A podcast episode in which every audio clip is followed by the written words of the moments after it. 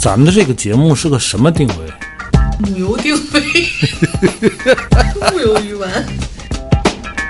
真的有很多我一直特别想吐槽的，来吧，来啥呀，小罗来？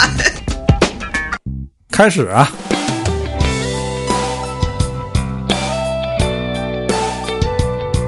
我回想回想，就没说啥呀。你以为咱能说点啥？我有麦克风，我想说啥说啥。大家好，这里是一直陪伴各位的调频三四五，我是卓然，坐在我对面的是马来和帆。大家好，我是马来，大家好。今天聊崇洋媚外啊，嗯，你先说为啥想聊崇洋媚外吧？崇洋媚外这个词儿啊，嗯我应该是挺小的时候嗯，了解到这个词儿。对，说你这个人崇洋媚外，啊，什么卑躬屈膝、奴颜婢膝， 嗯，嚯嚯啊，就你小时候听词儿这么多，要要不得了，要不得这人， 肯定是一个贬义词，对，对吧？对，这个崇洋媚外这词儿，如果翻译成英语，应该怎么翻译？崇洋媚外，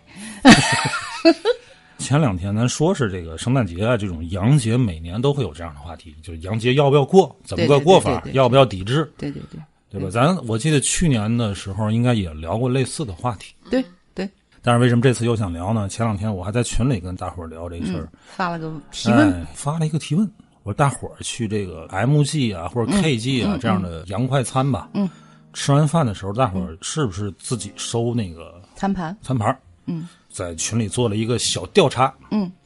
大部分都会啊。但是我为什么要问这个问题呢？嗯、就在前两天有一个视频的博主，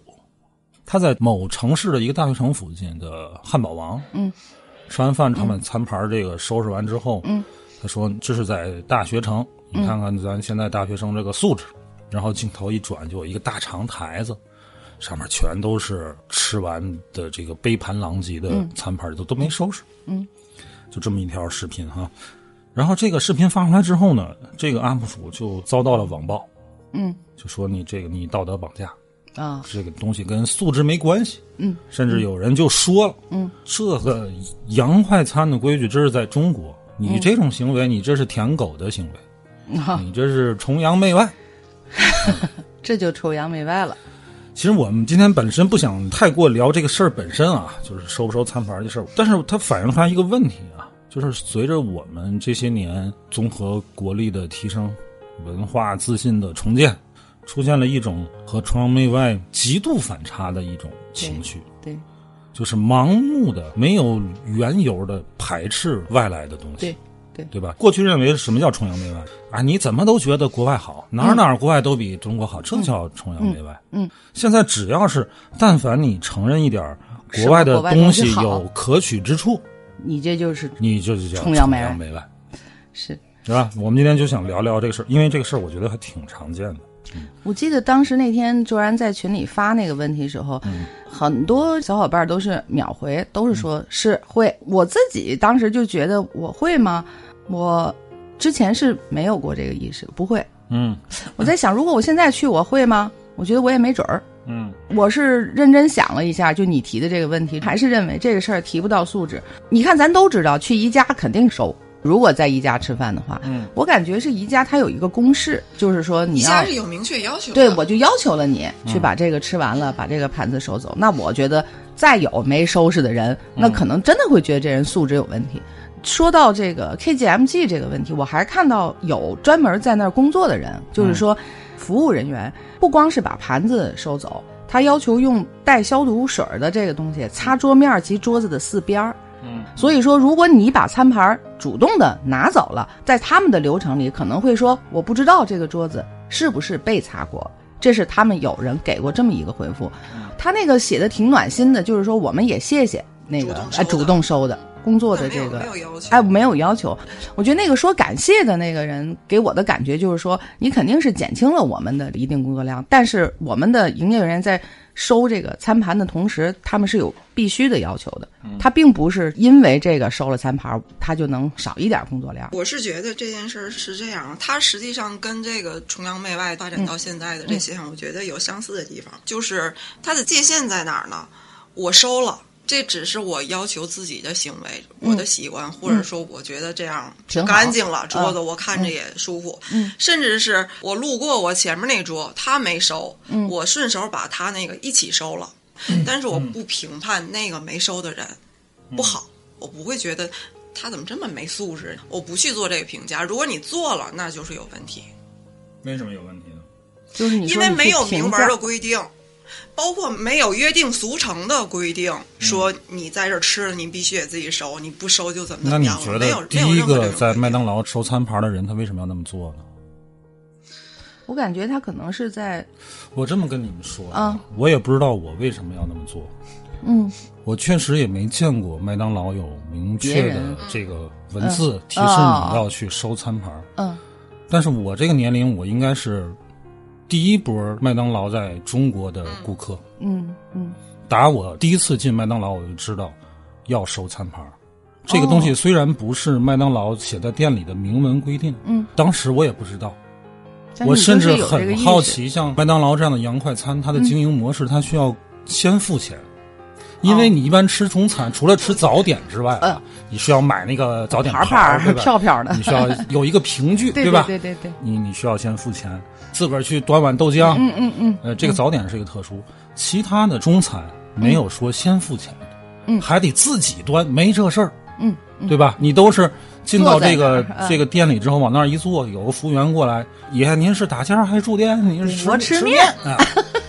然后给你上来，最后你结账，对吧？然后桌什么，你这小二就都给收了，你就是去那儿吃，吃完把嘴儿走这人。走，嗯这是麦当劳、肯德基这种洋快餐进入中国之后，就给餐饮行业一个颠覆性的这么一个秩序吧。我觉得，嗯第一你需要先交钱，嗯，第二你需要自己去东西端过来东西自个儿找座，嗯，我真的不记得是谁教我要最要后这要样把做这个垃圾要哦倒掉。嗯嗯我第一次去我也不懂，嗯，我是被人鄙视的。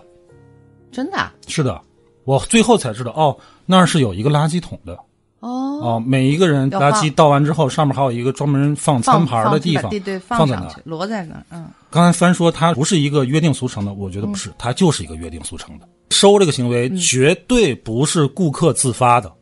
嗯哦，绝对不是。你想，哦因为我们没有这个习惯，对对对对对，他咱一们定的是就餐被习惯没有这个被商家教育的，哦，就说明人家刚来的时候是要求说了一下顾客啊说，啊只不过这可能没有，我不知道有没有文字明示什么没的，有反正现在是没有。那为什哦么到现在没了呢？现在的人不知道啊，就像你说的，他不像宜家那样，他明确写明在那明儿。写明确写哎，，第一批的这个麦当劳的食客，就是像我这个岁数的啊，长大了，可能也不怎么经常去麦当劳，现在也不怎么去我觉得这样的快餐，它不要求顾客这么做了，但是我们作为就比较老的用户，我们保留了这个习惯，仅此而已。我理解现在年轻人说啊，你这么指责我素质有问题，你是道德绑架，道德绑架。嗯我理解年轻人这种指责，但是你们想象一下啊，有的那种麦当劳和肯德基，它是两层的餐厅，嗯，在第二层服务员很少，几乎有时候都没有服务员，嗯，如果在客流高峰期，你上到二楼，好不容易有一个空座，上面全是吃完的这个东西，这时候你怎么办？你是下楼喊服务员上来给我收拾桌子吗？嗯，还是说你自己把那个垃圾拿走？还是说你就往旁边扒拉扒拉，就着别人上一波食客吃剩的垃圾，你在那儿吃你自己的？这种情况经常发生吧？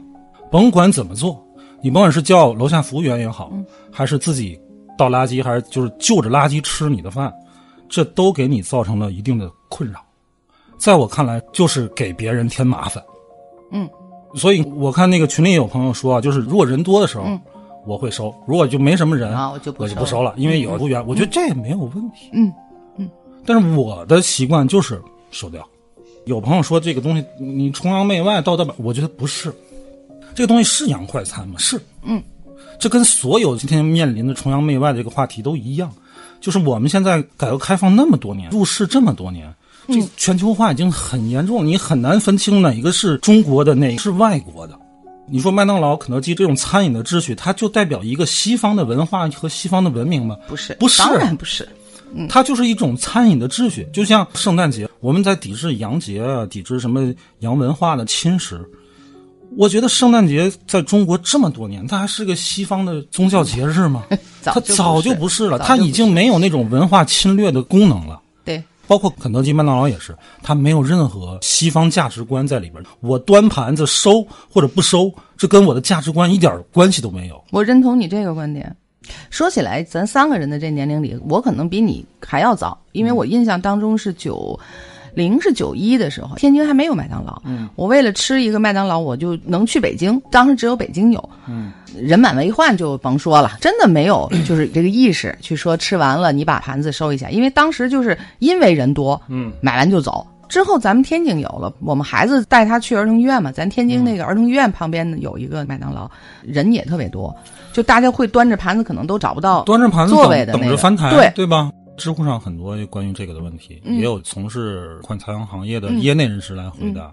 我感觉是什么呢？无论顾客收或者不收，对店方来嗯讲没有太大的影响。嗯嗯嗯。如果真的是因为顾客收盘子，嗯，反而帮倒忙的话，嗯，他早就会明他们一定会把那个垃圾区从堂食就取区消挪到里边去。对会的，他们为什么至今保留把这个垃圾箱放在客人吃饭的地方呢？你没见过哪个中餐馆把一个倒泔水的泔水桶放在客人吃饭那儿吧？是是对吧？嗯，为什么他们一直没有取消这个呢？一个是便于服务人员，他顺路就把自己应该做的工作做了；再有一个，他们绝对没有明确的反对顾客自收餐盘儿对这个行为，因为像这种快餐，你吃完的垃圾基本上都是干垃圾，除了有一些骨头之外，它不像中餐有点啊你汤渣有点你汤汤水水可能的，会对有吧点？嗯你甚至像西餐那种简餐都没法自己去收。刀叉的，对你比如说中餐，中餐也有这种快餐的形式，也是你自己拿的。比如说咱吃那个雅惠，嗯，它都是什么小炒菜呀、小汤、小米饭啊，顺着一趟拿过去，顺着一趟对也是你自己拿，对你也是先付钱。对，但是你看它那个就餐区域没有垃圾桶的，服务员会不停的在你个就餐区域来回穿梭，把上一个客人的那个拿走，对对，拿走，因为你自己确实是没法收的。嗯，你要非要收，你反而是给人家添麻添烦。麻烦了。所以我觉得这个事儿其实对于店家来讲，它不是一个很严重的事儿，反而就是在这种用户端可能会引起一些讨论，然后把这个话题上升到一个什么崇洋媚外的高度。嗯，所以我那天看那篇文章，我就不太敢说话，因为网上都是喷这个博主的。但是我觉得那看上去就是很不好，因为嗯整个这视频里边没有出现一个服务员，但是他那种大长桌子，杯盘狼藉，啊全部都是在那儿颤颤着，我那天在那个大悦城，我们家三口吃了个饺子。嗯，那个小饺子馆儿啊，可能也就不到一百平米，八十平米，天儿了啊，一个很小的饺子馆儿。我们仨点了两份饺子，嗯，没点别的，嗯，花了一百多这么贵的饺子，啊。所以我当时就想算算他这个营收能力，我就数了数他们那个店里的店员，我应该都数全了啊，因为他他很明显啊，嗯嗯，十个人，这么多人，十个人，一个是在门口那个就拿号的啊，迎宾的迎宾的，嗯，还有一个是始终在餐区不停的收拾，因为你吃饺子它翻台很快的，嗯，然后还有一个人来回这么串场帮忙，剩下都是后厨的和一个大堂经理，八十平米左右的一个小中餐馆，十个店员，人工的费用很高，对，那你说在麦当劳、肯德基，咱前面那个肯德基，那可能得有一个一百也五就六三四五个六人平米，三四个人。哦，有所以他不可能像中餐那样的随时照顾大堂嗯这块儿。我要看到这个桌上餐一堆，我就觉得不舒服，不舒嗯服。不舒服，我可能也会像那个视频博主一样，我现在这年轻人，怎么就不知道？可能是我岁数大了啊，可能这期节目播出会有很多人喷我，喷吧， 没事儿。会，我觉得就是明示的话，我肯定就执行；如果你没有明示的话，我不能说不收就素质就低，我只能是这么说。嗯但是像你说，如果是我是那个视频博主，嗯，大家如果都收了，可能环境就更好嘛，也方便下一个人。对对嗯对他会有这种感慨，我也能理解。但是如果完全就是说，你就就是我们直接一般说下的去没素我质，们一般的顾客是不会考虑你为什么要在餐区放一个垃圾箱。嗯你咱们你如果你为不讨什么论的话你对为对什么对是对设置的这这种用餐盘拖来拖去？我是不会想这些的，我是单纯的过来吃个饭，所以我理所当然的觉得你们这里面的服务是含收桌子的。嗯，也许是。他刚进来的时候是有这个习惯，或者是有意培养用户这个习惯的，但是来了之后，经过这么多年的融合，他们对服务也做出相应的调整，然后用户也对这个慢慢的啊，有人保留了这个习惯，有人从来也没接收到这个信息，你说实然话，后变在成现在这样。在国外是收的，每一个人都收，我也没看见明示。嗯，然后我也在网上看到有人评论，就是说，因为他在国外生活是收的，嗯所以他回来他也就收，他不知道就是咱们这个、我可以这么说，就像咱群里也有小伙嗯伴说，他说我就就收，我成习惯了，就是一种哎习是惯，成习就像惯刚才了帆对说的，我对培养用户从他来就被培养这种习嗯，惯，就就收，我倒都想收。说实话，我觉得我要是再去啊，我可能、那就收一下吧。确实上升不到，嗯上成升为一不个到大什么矛盾呐、崇要洋矫媚外啊情，啊崇洋媚外就更所以我们今天更想提不上说呢，就是嗯刚才说了，有一些就是盲目的这种排斥外来的东西，嗯你甭管是什么东西，你就认为你只要说这种好，但凡这个东西跟国外沾点边儿，他就认为你崇洋媚外，这其实不是文化自信，这是一种文化自卑，我也觉得是。对吧？咱刚才说这个崇洋媚外啊，我看一下，这个崇洋媚外最早是出自三十年代是茅盾先生写的，呃，向鲁迅学习，他是最早提出来这个词儿的。嗯，在那篇文章里，就是从清王朝的洋务派里，他说洋务派啊，崇洋媚外，出卖国家主权。当时这原话四个字是从那儿引出来的，在这篇文章里第一次洋嗯务运动某写到种这意义四上，个它字是一种进步运动啊。那你看是一场这个理智东疑西嘛，嗯就是说倒这个之前的历史，崇洋媚外。那鲁迅都提过要废汉字，对吧？啊，嗯对吧？那你说这要搁现在，这不典型的崇洋媚外吗？就像你刚才说，你理解洋务运动，嗯它是一个向西方就是学习的一个过程，但有很多人认为洋务运动就是你在出卖主权的行为。就是现在，咱们从各种书上都能看，茅盾也说，洋务运动是出卖国家主权的行为。咱们他就出卖国家主权，确实出卖国家主权。我刚才说什么？洋务运动在某种意义上，它是一个积极进步的运动，嗯是一个开放嗯就跟的国门，接受新鲜的这对个技，术。它的目的这种嗯是十一长计之一，就跟当时日本明治维新是一样的。嗯，本来当时就是一个非常封闭的一个，不管从文化到科技，嗯，到工商，都是一个非常封闭的。你封闭就落后嘛。嗯，可是你在落后的情况下，你嗯想学人，得用资源来置换，你自己内循环是无法产生强大的向上力的。嗯，你以为他们清政府想卖国吗？没有人想 买，可没有人想卖再国，再到那也是底人家层自己的江山。对对。就你所以有时候啊变革一定会，你得会辩产生，这你得种辩证的看这个东西。说到这个崇洋媚外啊，真的是从八九十年代开始。嗯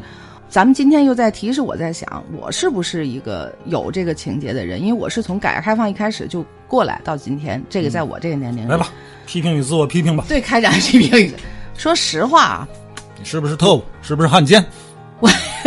我有崇洋的情节。重阳，哎，嗯，我喜欢登高，九九那个夜那两回事儿，啊，你不是登不了吗？你 不是你恐高吗？你你你慢慢你爬崇上楼还行，但是你可以望远。我有一定的遍崇插茱萸少一人。啊你们可能可能没有印象，就是我们那个时候啊，有个东西叫外汇券儿，在我年轻的时候，知道就是天津也有友谊嗯倒商啊倒店，买倒卖外汇那个时候花外汇券儿只有友谊商店，啊这个友谊商店里卖的东西基本上是进口的东西。啊，觉得牛逼。我年轻的时候嗯洋就气是哎。如果是这个什么东西是从友谊商店买的，是花了外汇券儿买的，嗯就很了不得。比如说那个时候我印象有烟，就是良友，嗯，然后什么三五啊， 对这个些万宝烟路啊啊，就这个烟就洋气了，它不是抽国产的烟不了是啊，大重九，哎，不是对恒大，对，不是前门，哎，这人 抽抽，哎，这个他就好像高级。嗯那时候我是正是二十岁出头，这个这个，啊，就抽然后烟你要 去，就是哎是这样，然后他家里呢可能会有一个彩色电嗯日视，立日电立视的，，日立彩色电视机，对吧还？有什么东芝的洗衣机，透西吧，透西吧，新时代的东芝芝，嗯哎，就是类似。你这还得唱出来才能 倒是吧？头洗把是东芝，嘲笑的那个嗯样子。那个时候家里如果电器是日本的，啊也会觉得俩是灭蝶的冰箱是是嗨， 就是很时髦。这个香水儿，然后也是国外的好，这个衣服呃国外的好，嗯，然后那个电器儿国外的好，嗯所以我承认，在我那个年代之后崇洋媚，我是我是崇洋的，我不知道。媚外”这两个字，再从字面儿和到行为上的理解是什么？就是谄媚吗？对吧？迎我合无底线的迎合吗？我觉得我没有，出卖尊严的迎合吗？我觉得我没有，就是那个年代起来，嗯可崇洋能必媚外。可能外国人哎哎哎，你觉得吗？你不觉得一定这个这个成因果关系吗？不成，不成。起码在我身上不成。 你崇洋还还辱外，我我辱我也谈不上， 我不至于说外国的月亮就都是圆的，我就没不没 到不一那个定程会度。有会有媚的这个下一步对的行去觉，得我好年轻时候接受的概念里，嗯，就是国外的这些东西，嗯那个时候是国内没有的的时候，就觉得他们好，嗯，这很正常。就是对，就是就是觉得他们好，嗯他们这个咖啡也好喝，嗯，呃，可口可乐那个时候还没有被国产，就那被是咱一们那时候就是，哎呀，这很正常。你要说这是崇洋嘛，是，我觉得这肯定但是是它崇没有洋，媚外但是当时整个社会都崇洋，对，就我因就为你国内的生产刚能刚力打不行嗯开这个这个国门，然后就觉得，我是后来才看到报道，就是所谓有媚外行为的时候，是你看所有的后来就有合资企业，国外来进来收购咱们国家，就包括嗯像山海关和诸如此类、郁美净，就等等等等的吧，大的这个企业，国外就开始收购。我在网上曾经看到过，嗯就有地方政府觉得就应该把所有的国企全卖了。嗯，他本心大概是觉得可能国家还挣钱了吧，对嗯吧？可是实际上，咱们现在就看出来了很多的弊端，嗯就是当时的这个某些行为。我觉得那个算不算媚外？我觉得这也得就当时的事儿论当时的情。这个事儿呢，我们国家呀，这个执政能力啊，或嗯者是当家做主能力，有一个非常优秀的习惯，就是不断的反思，因为我们是一个一党执政的嘛。嗯，但是其实我们是在这世界上为数不多的会不断反思和修正的这么一个政党。你刚才马来你说就是变卖国有资产嘛，嗯，当时是快速能见效的这么一种手段。对，放在当时，当时就跟大清在搞洋务运动一样，嗯是一样谁也没有经验，谁都知道我要走出这一步，对对对但是怎么走，不知道啊，就只能去尝试嘛，啊这没有办法，谁也意识不到那么多的问因题。为是因为我们前面没有任何的成功的案例，这条道路啊前两到底天该怎么走？我还向群里的小伙伴推荐那个小破站有一个叫阿周周对阿周的这个 UP 主，他详细在讲《人民的名义》那部电视剧，嗯，呃，推荐大伙儿都去看啊，嗯，我觉得是特别生动的党课，对，很深我刻。我在没看这个 UP 主的视频之前，我就觉得，哎呀，你就是李个达电视康剧，书记太可爱 了，我就看着我就觉得，哎呀，丢人丢人，啥也没还看是懂，自个儿的这个思想觉悟不够肤浅了不够深，政治站位有就不够高，没有我为那什个么高度，就是咱们。在在你没看懂的时候，比较喜欢这个达康书记，一个是人家这个演员老师的这个表演功力，再一个他给你觉得他呈现的出来，他不是个你觉得他干的是好事儿？后来、啊，干的是好事儿，他搞经济建设嘛，抓 GDP 嘛，嗯嗯对吧？可是问题就是出在那儿，他自己没有问题，但是他为了这种政绩，为了 GDP，他不择手段，甚至站到人民的对立面。那你说，就跟当初大清搞洋务、出卖嗯跟这个主改革权开放初期改革开放初去卖期国企，我们变卖国有资产，对只对要有有什钱么进来区就就别啊好。对对对对对，在我个人有崇洋这个情绪，当时社会上有一种风气，现在想，我觉得是媚外行为，就是外国人在咱们中国是有很多特权的，包括港现在台，也有啊，包括港台。我们那个时候，在我年轻的时候，他只要是一个外国人，他就什么都可以。就是你能理解我的意思吗？各种优先权嗯就是他什么都都优先，甚至就你就现在别说也是啊嗯你这样金发碧眼了，你是一个港台同胞，他也是如此。嗯，一切都给你开绿灯。你是做对生意，你是如何，甚至你犯了错误，嗯，这个不同等待遇啊，嗯，也是造成了激化了我们一些盲目排斥外来也有这些文化问的题。对对，这种从那个时候就情绪埋了一些根儿。是吧对，其实就是你国力富强了，民间的文化自信重拾之后，嗯，哎，你一抬眼看，哎，为什么杨大人还他妈能骑在我脖子上？嗯，加剧了民间这种对外的这种仇视。就在今年上半年三月份吧，嗯，出了一档子，哎呀，我觉得不不能理解的事，成都电子科技大，嗯九八五二幺幺双一流的这么一所知名高校，出了档子什么事儿呢？有一个大一新生啊，嗯他在我忘了是自习室还是图书馆，嗯捡到一个 iPad，还有一根儿这个苹果那个笔，哦嗯，他一看设置都是英文，嗯，而且应用也都是英语的应用，他怀疑是一个留学生丢的，嗯，嗯他就在论坛里边发了一个失物招领，嗯，用的双是语用的是双语，啊，对先写一遍中文，再写了一遍英文，嗯，好心吧，对呀拾金不昧吧，对呀嗯而且很细心吧，对啊，啊，有什么问题？遭到了网暴就，就是遭网暴嘛。怎么了呢？ 就说他写英文这个事儿，嗯，对这个事儿我哎真有印呀象，，我真就莫名其一妙的所个九八五二幺幺的这么一个这，都而是且他不但遭到网暴，更让人觉得可气的是什么呢？很多人就无端的猜测她是个女生，加上了各种种族歧视和性别性歧别视。歧视，有人这么发，嗯，他说：“怒发出帖，看不惯这种舔狗行为。他认为这种行为双语是舔狗了。失物招领群看到的，看图说话，咱自己人随便发个消息就算了。杨大人直接结合双语，还加上求转发，还在对自己人一套，外边人一套呢。最重要的一点是，看不懂中文就别来中国呀，还给他搞个双语。你说这都是真心希望以后别惯着这些鬼佬。这是什么心态？有出处，就像刚才我说的，这是什么杨大人在心态中国的特权，还有一些那种极端的外国留学生那些报道，再加上媒体这种推波助澜，这种现象有吗？确实有。然后是还有啊有，有这个是然后他说这件事儿，说实话，我觉得大家的情绪并不是来自种族歧视，至少很多人生气的不是因为歧视，而是因为某些中国人态度太热情了，以至于有点卑微 了。写了个就说双语那个的 iPad 失物招领，怎么去？捡到中国人的 iPad，最多就是发个十五招领那的，不然呢？哪有这样到处找的？啊，人家不也就发了一个事物招领嘛，还有说，就默认捡到这人是个女生啊。 嗯，大家主要集中讨论的重点在于，拾到东西的女生以及失物招领信息群发布者是否对外国人特殊照顾，是否出现媚态，那是个男孩儿，就是崇洋媚外，是个外国人就舔，呵呵。来我们学校这些外国人说难听点儿啊，都是屌丝啊。有意思 吗？我反而觉得，就是确实有时候你看到给这些特权外国哈人的特一定权，你特权嗯你有时候你会觉得稍微有点过了。但我就比较冷静下来想一想，我会觉得这是东方人的一种大国的那种风度，就是你来了是客。因为首先咱们不是一个移民国家，现在有很多外国人是想要中国的这个嗯户口 的，但咱们国家的这个是非常非常难申的。其实咱现在在说这个话题，咱在批评这种现象，嗯，批评这种文化这种极端的这种自信对极端嗯啊，盲目的这种自信。但是啊说真的，我也不知道怎么样自然的和外国人相处，我真的不太知道。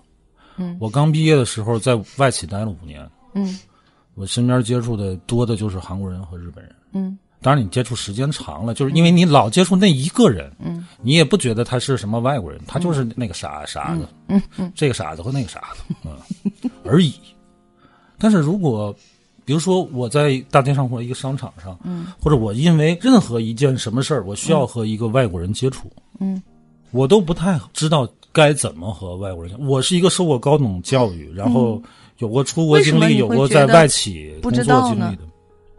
他你就把他当成一个你偶然碰见我的，没法把它跟国人国人同等同等待遇，你会多想一点儿，怎我么会样多想一最点好啊啊，。我不知道是把它高看一点，还是往低踩一点，反正至少嗯我真的没法把它看成跟国人同等的。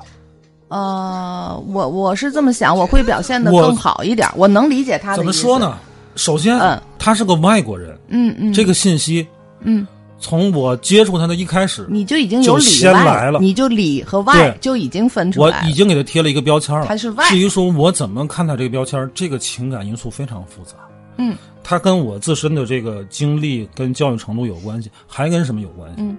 就跟你的国家有关系，跟中国近二百年的屈辱史嗯有没有关系，什么交际？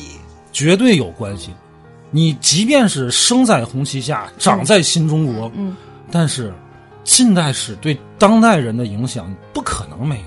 哎，我们现在啊，嗯仍然有一些怎么说呢？我觉得不太好的词儿，嗯比如说“洋气嗯”是个好词儿吧？嗯，跟它对应的反义词是什么？土土气。啊，我们都说要文化自信，但我们从来不会说土是一种美，洋气是一种垮，对吧？这个东西已经在默认了。什么叫洋气？外来外来嘛的，洋气，那个好啊，但现在咱们也说土洋土洋的嘛，那是一种调侃了。土洋结合，所以你看，这个洋气，这个东西就是在那个近代二百年那段历史嗯遗留下来的。当然，我们现在已经可以用很平常的心去对待这个词儿。嗯，我们甲方经常要说我要洋 气，不大好意气思洋气，我们公司就都是土狗。 我们现在是能以很平常的心态去接触这个词儿，然后把它那些不属于这个审美范畴里边儿那些色彩都过滤掉了，直接理解这个词儿它背后那个意义了。我特别能理解周安说，如果是呃碰到一个什么样对的啊场景，，但是碰到如一个果你碰到的一个外国嗯人，你很难在第一时间从骨子里自然的过滤掉这些东西，嗯，然后一个平常心像对待国人一样去对待他，嗯会很我也会难我也会，尤其我会又是意识形态不同的，我会可能更客气一点，嗯更周到一你些，无意中，甭管你有意无意，你想展现中华民族嗯都是文好化的那优些秀的东对西，，没错，没错，确实是这样。什么情况下会好一些呢？就是我的朋友嫁的外国人嗯，太熟悉了，我就不再当他是一个嗯外国人，就对当时刚刚认识的时候。绝对是希望表现的都是很好的一面儿，客气啊、周到啊、热情啊，或者什么。所以就说想表现这个文化好的一面，其中就包括礼貌、嗯、客气、但实际上，友善，第一次，比方说我认识你老婆，你老婆带着这个来，嗯，那可能我也是同样的，只不过可能在对待外国人的话，你可能嗯心里稍那微种感觉感受在那肯个定是不那一样个的。，嗯你接吧。你接吧。哎哎，我在单位，我们正录音呢。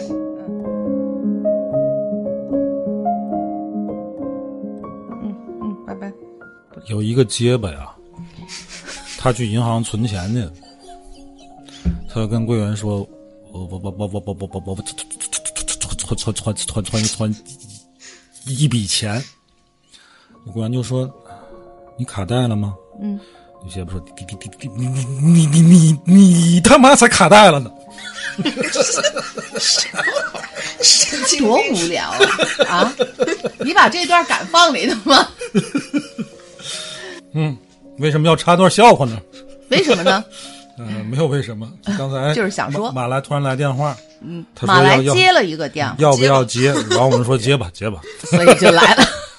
我们节目就是这么随意。所以我就是觉得，就是来的是客人嘛，我肯定要把家里收拾好啊，然后把 好吃的拿出来给你，嗯啊好好对你嘛。对对对嗯对，我在想，因为我们小区可以住外国人，经常会在那个取东嗯西的那个柜那儿碰到，反正会笑笑点点头。如果眼神儿对上的话，你知道，嗯我在想，如果是个同样住在小区里的一个人跟我对眼神儿，我可能未必会给他一个笑容，我跟你我们，可能会是这我样。跟你们嗯，说一个案例，我也曾经这么愤怒过，就对待外国人非常愤怒，是吧我现在都没法判断我那个情绪对不对。呃，我们天津在过去有一个意大利的义租界，嗯嗯，过去是意大利的兵营。啊，关于租界这种东西啊，其实也有不同的很有争议的看法。嗯，我们今天不聊这个东西。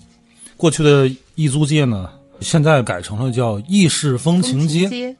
它保留了很多意大利的建筑，然后又守着海河边儿，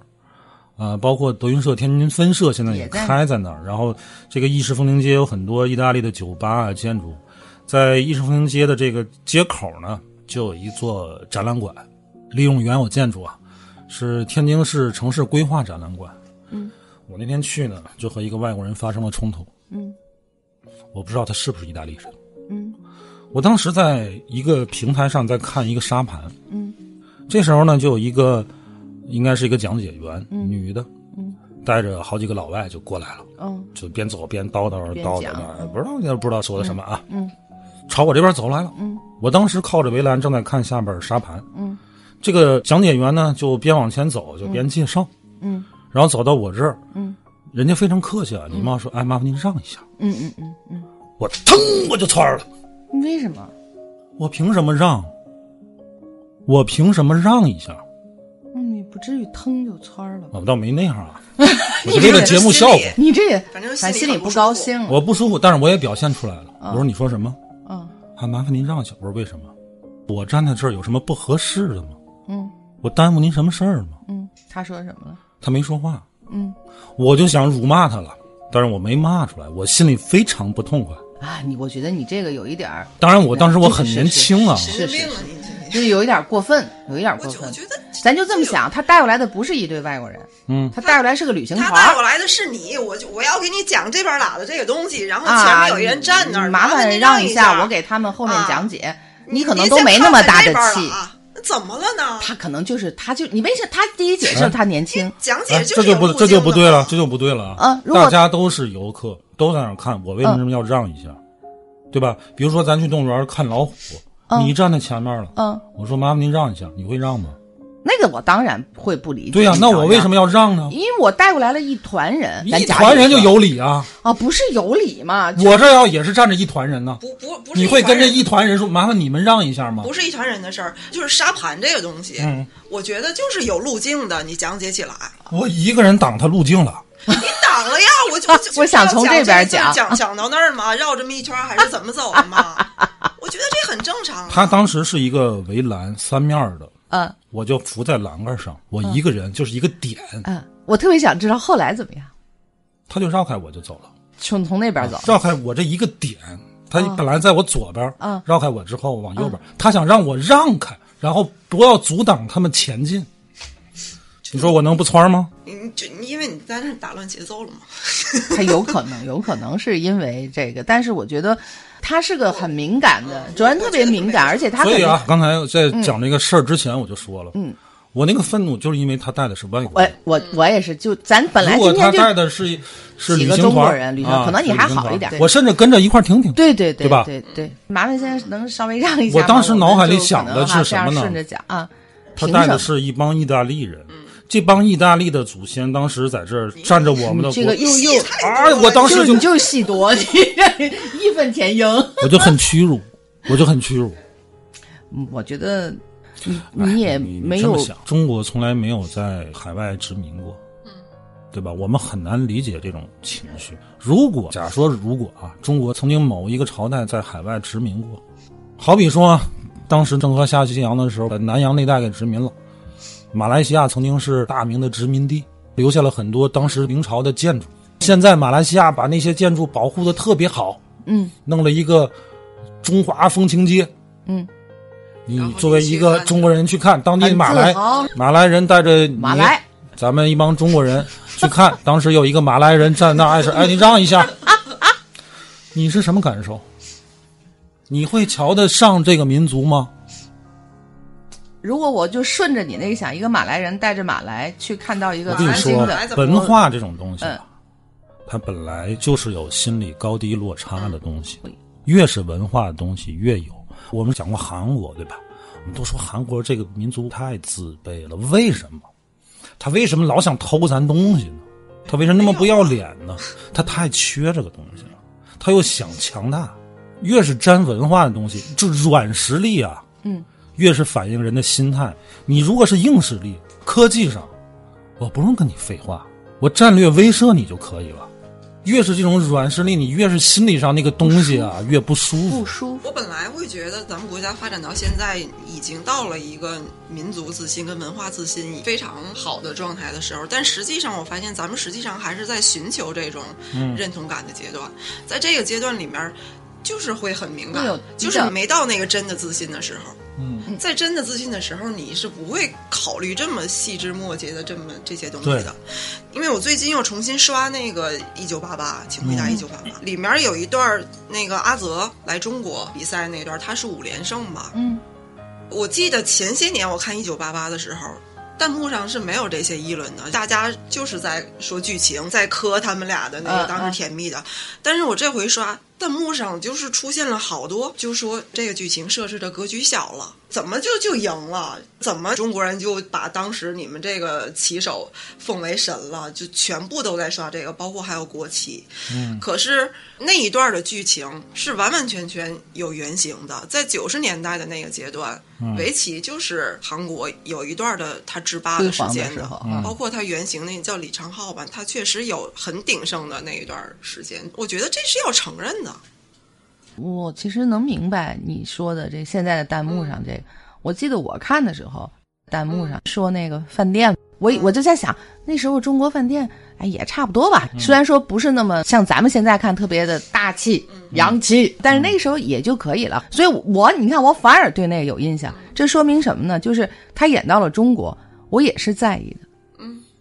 肯定在意，就是所有人都特别爱看外国人眼中的中国是什么样是，啊！你甭管是来中国的那些网红，或是是他在是海外的一些是是是什么爱看啊海外网友评价、日本网友如何评价什么什么，爱看爱看，我们特别在意很嗯在这意，就是别寻人求认对同我们嘛的。评价，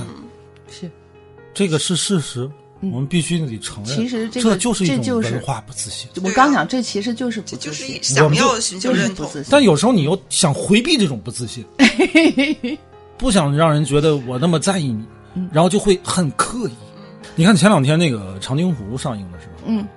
最后有一个镜头，美国人撤退的时候遇到了已经冻僵的志愿军，嗯当时美军如惊弓之鸟，但是最后一发现都死了，呃，死的时候被冻僵的时候还保持着卧倒射击的姿势，嗯，当时的美军的一个军官冲着已经被冻硬的这个尸体还敬了个礼。嗯嗯，说实话，我看到那样儿我特别不舒服。为什么呢？我不知道有没有这个事儿，这个嗯，事不儿是知不是道有没有这历个事史，儿？是不是嗯，为什么真这个的镜头就让你不舒服呢？第一，从我对朝鲜战争的了解来讲，嗯我因为我之前看过一个关于长津湖美国人拍的纪录片儿，嗯，我觉得他们大概率是不会做出这种行为的。哦，这是一个，嗯，这是一你个觉得不舒服？嗯他们至今不觉得那是侵略，至今不觉得那有错。嗯，上过朝鲜战场的美国老兵，他们至今以那件事儿为骄是英傲。雄，对，我这件事儿我们永远无法达成互相理解和沟对通。那肯定达不成。立场。他们不朝我们的尸体扫射就已经不错了。嗯嗯，我们会朝一个英勇作战的美军士兵的尸体敬礼吗？绝对不会吧。嗯，看《英雄儿女》，王芳写完一首歌，王政委说什么？感动是倒是挺感动，光剩下哭了。我们为什么要学习你哥哥？是对朝鲜人民深切的爱和对美国侵略者切齿的恨。美国人不也是这样吗？一样的，你会对着对手的尸体敬礼。但是我们为什么要拍这个桥段？如果有这个传说，为什么这种传说会留下来？就是我们太在意别人的评价。嗯，在火车上有一段戏也是，嗯易烊千玺扮演那个角色，嗯，跟胡军扮演那个老班长有一段对话，大致那意思就是说，他要证明给他哥看，证明给吴京看。嗯嗯嗯，胡军的那个角色就说，证明给他看没有用，嗯，你得让鬼子、美国人看得上你，你就成功了。我也很不舒服，我为真什的么很要不舒让服。他去承认？我你看这两段戏都是通过敌人，我看得上你，我尊重你，来显示我们有有有多，我们不需要，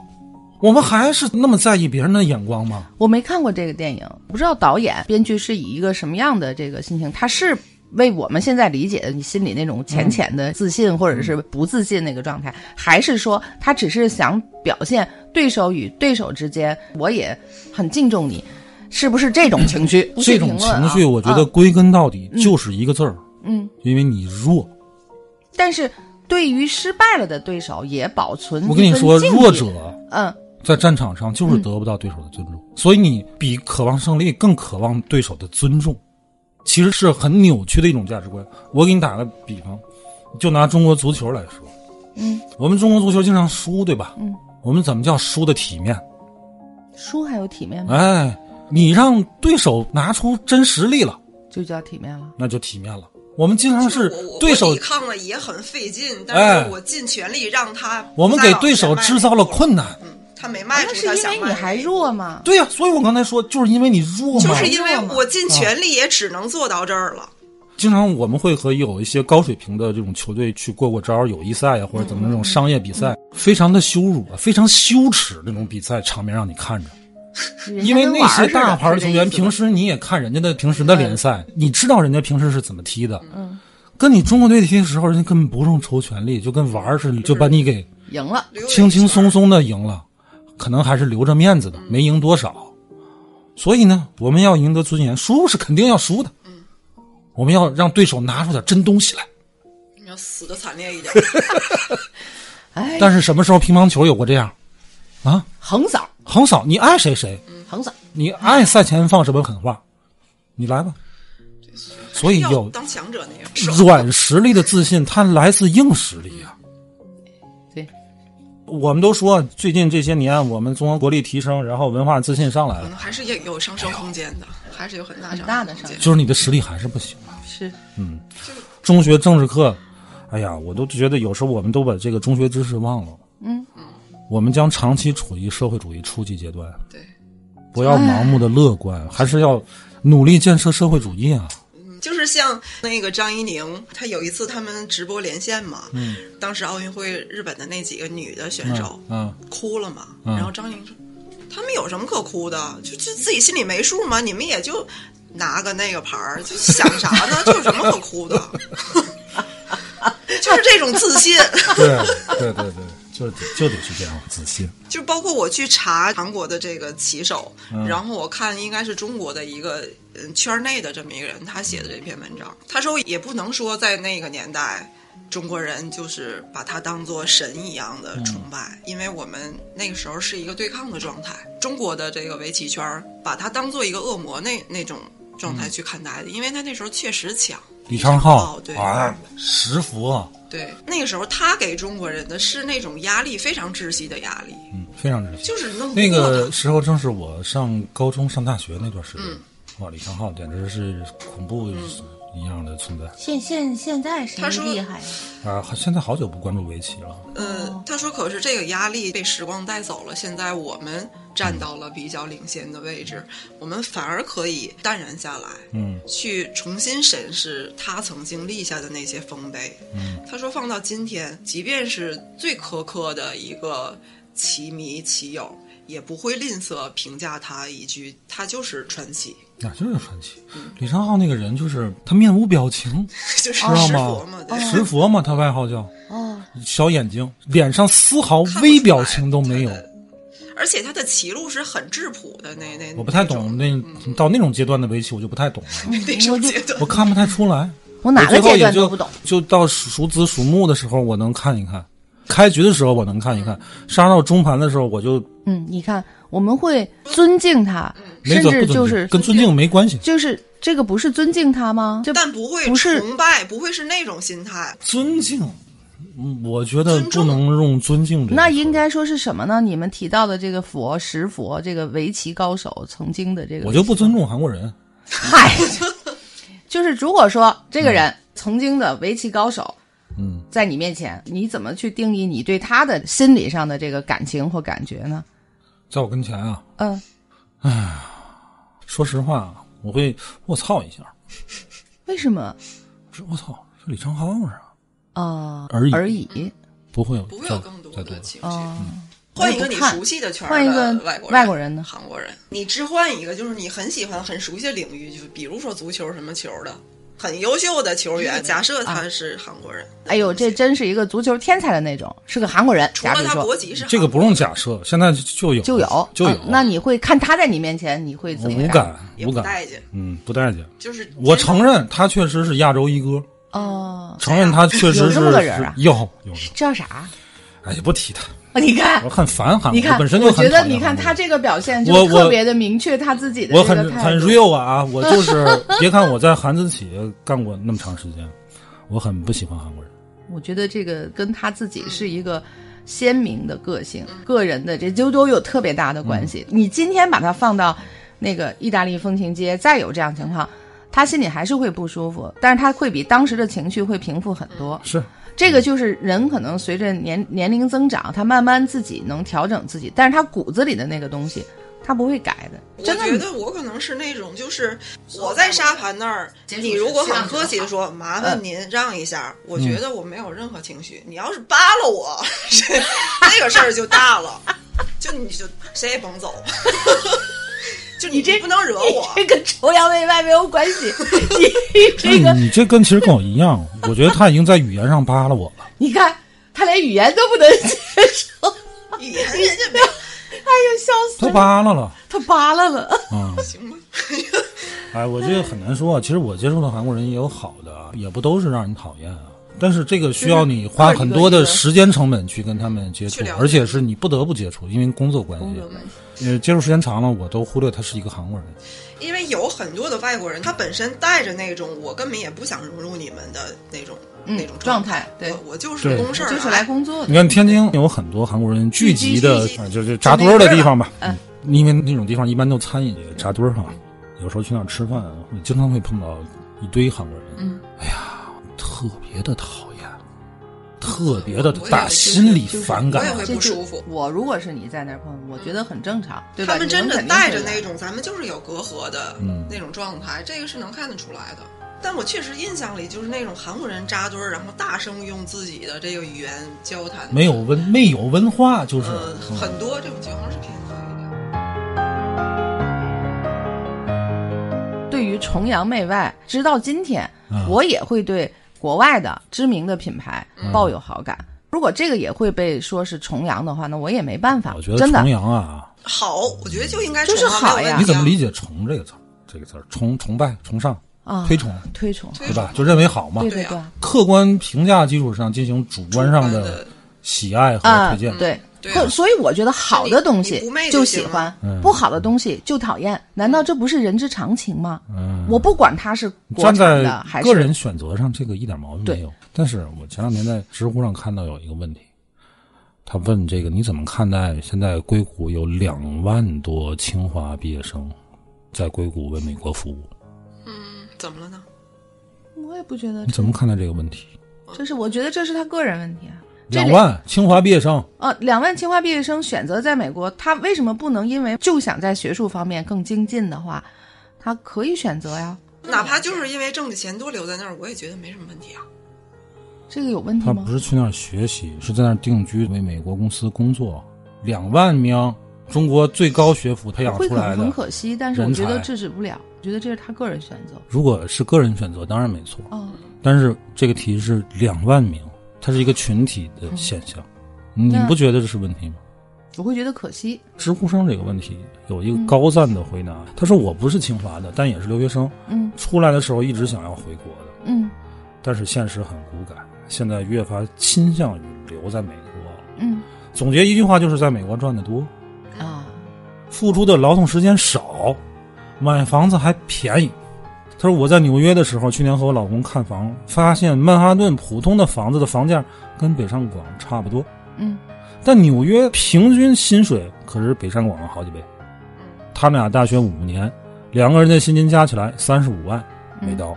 目前还算不上高层，嗯中层吧，就是嗯这个数字每年还在涨。每个月花完房租、日常消费，我俩还能剩一万多，嗯所以一年差不多能够剩十多万美金，嗯折合七八十万人民币吧。嗯所以付个首付不成问题啊，所以我们就把房子买了。嗯她说她老公一直挺想回国的，但是下不了决心。她也跟国内一些企业的 HR 聊聊过，了解也过也在线上面试过，但是发现回去之后呢，他们俩的工资能拿到现在一半儿就算特别好的了啊。然后生完孩子，大约就是做一个普通的九九六社畜，不可能一年存下七八十万人民币。再者就是工作时间，他说现在美国疫情之后，我们都申请了长期在家工作。他说在家嘛，没工作的时候就可以摸摸鱼，大家都懂的。我俩公司都是不加班的那种，周末双休，平均每天工作六小时。有时候一天工作到八个小时，在我眼里就算加班了。还有假期，我老公假期是二十多天，病假无限，我们公司无限年假。我就看着我们组里的人各种请假，嗯我脸皮薄，一年只请了不到二十天。上级开会的时候给我说，没事儿你多请点儿工作下班了都是自己的时间，养狗、出游、发展兴趣爱好，他发展兴趣爱好还小赚了几千块钱，多开心！他说这样生活当然没法跟富二代比了啊，嗯但是对于我这种普通家庭出生的人，已经很满足了。回国退休前是不打算回去了。嗯哥，我也不回去。 啊，回去存不了钱还累，父母都老了，我得在这边挣钱，万一他们以后有点什么需要，我能保证我能拿得出来。说到底就是一个普通人为了生存特俗。说硅谷那就更厉害了，都是大厂，虽然消费水平高，但是工资也高啊。两个人都是码农的家庭，一年收入五六十万美金不难，进了创业公司，指不定哪天上市了，还财富自由了呢。我不知道有多少人喜欢工作，反正我工作就是为了赚钱，做一个一般喜欢的工作，钱跟时间总要有一个。回国的现状就是钱又少，又要拼命，说不定还歧视我这种快三十岁还没生娃的女性。我回去图个啥？二点四万赞，对吧？重阳嘛，美国月亮圆嘛，嗯，咱说了半天了，嗯，最后给你来一篇这个文章，打脸不打脸？前面都白说了是吧？ 但是我想说什么呢？这个答主说的，我觉得没错。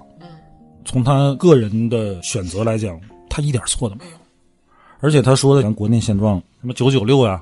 还挣不了多少钱啊，这确实是国内劳动保障的问题。国企还好点儿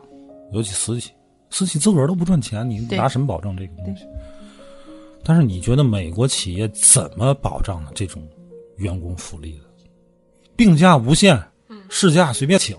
一天工作八小时就算加班，还挣那么多，钱哪儿来的呢？你觉得这有什么问题吗？你觉得美国的劳动者他的劳动产出和他的消费能力成正比吗？我想到是因为他的读的书，他的学位，才能让他他创造了了那么大价值吗？你觉得他真能创造那么大价值那不吗会？，那我不会不会有这个认为，对吧？对，那对为什么他能这 样？为什么美国它福利那么好，工资那么高？哪儿来的钱？对印的，这叫什么？这是叫美国秩序。凡是和美国同盟的那些盟友，凡是依靠美国秩序发达的那些发达国家，都是这个路数，就是他们会转嫁剥削到第三世界国家和发展中国家。那些发展中国家，我们世贸刚加入的时候，哎呀，那个机会对我们好，我们这儿劳动力便宜，对转嫁了剥削。咱刚才说那个麦当劳那个事儿，嗯，我看网上有说啊，美国人工贵，我去他妈的人工贵，人工凭什么那么贵？都是人，他凭什么那么贵？对吗？这个贵建立在什么基础上？建立在他美国那种对外剥削的基础上，没人想过这个问题吗？看这种福利从哪儿来呀、是剥削你第三世界国家、剥削你发展中国家来的。两万清华的高材生去给美国这种秩序添砖加瓦去了，不觉得这是问题吗？当然，从个人角度来讲，没有没有哦题。问题。对，卓然在这种问题上，他能够看得深。我对于这个事儿的理解，就是一个五十多岁的一个一个人就会觉得，哦，真可惜啊。但嗯是说句实在话，如果我的孩子有这个机会，享受刚才你说文章里那个姑对娘那样，我也会希望你也会让他去让他在那儿，所以，为什么我们长期是社会主嗯真的义初阶段还是要发展社会的。主义初期的， 对我们就面临的就是人才流失。对，美国它的核心就是把世界上的人才快速的吸引到他那儿，然后为他所谓为那他的种国家美去国秩序去添去砖加瓦。去发展， 对的，你别小看他这么一篇文章，又煽动了，他说的都是实话，对呀、啊但是他输出的是一个什么价值观？矮大紧说过类似的话，嗯他说什么叫名校？为什么清华北大会被单独提出来？嗯跟其他的大学分开，就是大国重器嘛。嗯就是你身上的使命跟其他人是不一样的，对啊你背负的那个责任是不一样的。可是对普通人来说，我努力学习去考上清华北大，考上尽可能好学校，我就是为了让自己的生活好一点儿。当时美国国务卿那个赖斯就说过，他说对付中国人不能用武器，要控制中国精英的思想，来影响中国的决策，让中国的发展更符合美国的利益。这些都就是是逐渐渗透都嘛是精英，这些嗯当然都是精英了。甭管他工作一段时间是留在硅谷还是回国，至少美国的用意的第一步达到了。对，就是不断的西化和分化这这些，说床明白说的有点多啊，嗯从咱们三个人身上，我觉得能影射出很多，就是各代表的一个大部分人的这个反嗯应。我是属于愤怒的。啊，对呀、你这样的肯定有一大嗯票人跟你是是是这种，但是不管怎么样，我觉得我们三个人都不是无知无觉，我觉得咱仨无所谓了，嗯咱仨已经是这岁数了，对吧？这咱仨也对为国家也做不了什么太大贡献，能能做就能是做能 做怎么不能做点小贡献还是啥能岁做数？的。啊 你啥岁数？我啥岁？你别老提岁数，我就觉得年轻人啊，你看咱今天说了很多事儿，包括麦当劳那个收餐盘嗯也是年轻人的事儿，成都科技大电子科技大那个也是大学生的事儿，去不去美国就业，去不去还是硅谷年轻人嗯也是大学生样子，可能将来、尤其是更优秀的大学生，嗯，要面临的问题。我也不知道现在这个年轻人学生的从高中到大学的培养这个。社会主义价值观、核心价值观的这种，我这么说，可能很多人认为觉得我在说大话、戴高帽啊。但是要搁两年前，我说不出这样的话。嗯，就是这两年疫情以来，就让我特别清楚的认识到，我们中国呀，现在到底是处在一个什么国际环境下？我们到底是一个什么样的国家实力？之前都盲目乐观了。作为中国人，从零八年以来，在这个时这候十多应该年怎么做了嗯中国人都在盲目乐观，觉得我们是全球第二大经济体，我们这其实已经是发达国家啦，我们怎么怎么着，差得很远了。而且这个什么资本主义亡我之心，依一直旧都未有死。就正好昨天那个 UP 主他新更新了一个，嗯，他这回摘的是几个比较细节的点。他是说里面有一个小女孩，她的网名叫“扫除一切害人虫”，是那个主角陆毅他媳妇儿家的什么妹妹吧？他说这个“扫除一切害人虫”这个毛名主字席的那个对对出对处啊对，出自出处是当时这个郭沫若先写了一首诗，哦，就表达的也是当时这些什么美帝国主义这些嗯坏分子啊，就是国际上